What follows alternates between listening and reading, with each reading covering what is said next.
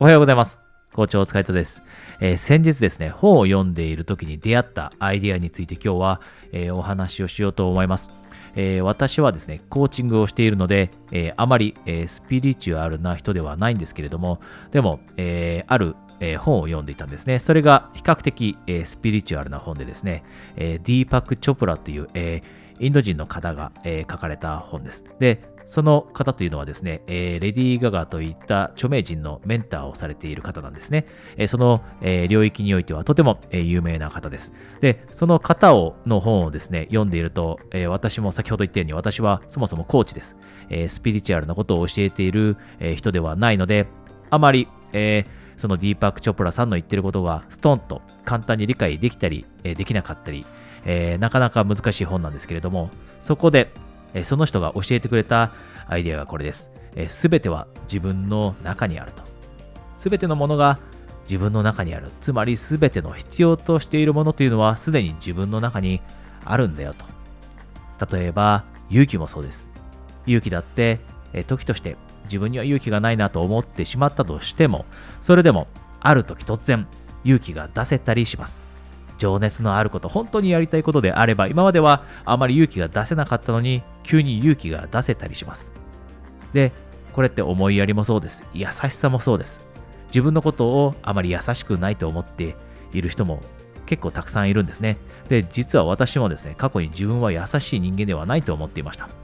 でも、たまにですね、えー、例えば20代の頃にえー、電車に乗っている時に、え、誰かに席を譲ったりした時にですね、あれ、自分にも優しいところってあるんだ。こんな風な気づきがあったりした時に、自分の中にも優しさ、これが眠っているということに気づいた瞬間、これがおそらくこのディーパック・チョプラさんの言ってる全ては自分の中にあるということ、そうなんだと思うんですね。で、あなたの中にも今普段はですね、使っていない強いものだったり、勇気だったり、優しさだったり、親切さだったり、このような素晴らしいものが眠っていると思います。もうすでにいいものを使っている方もたくさんいると思いますが、さらにいいものって私たちの中に眠っています。そしてポイントは、その眠っているいいものを使うかどうか、呼び起こしてあげるかどうか、これですよね。これが実際にできるようになって自分の優しさをもっと使えるようになったり、自分の親切さをもっと使えるようになったり、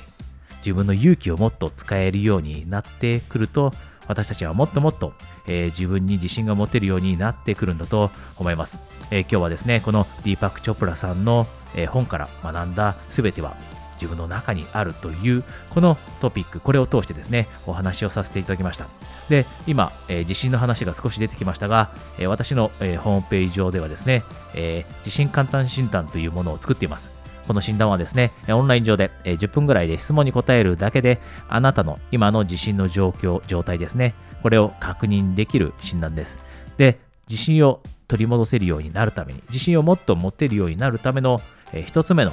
ステップがまず自分の状態というのを確認すること。そしてその後にですね、じゃあ今自分の自信の状態がこうなんだから、じゃあ、えもっともっと自信を取り戻せるようなことをしていかなきゃいけないと。で、その何をするべきかというお話も、えこの診断を受けた後にはついてきますので、もしあなたがですね、もっと自信が持てるようになりたいと思っていたら、えー、ぜひ、えこの診断、え受けてみてください、えこの診断へのリンクは、えビデオの下に、えあるはずです、えそれではですね、一緒に今日もエクササイズをしましょう。え今日は、えあなたに感謝の気持ちを思い浮かべてほしいと思います。どんな小さなことでも構いません。当たり前に普段使っているもの、持っているもの、こういったものを想像して、あえて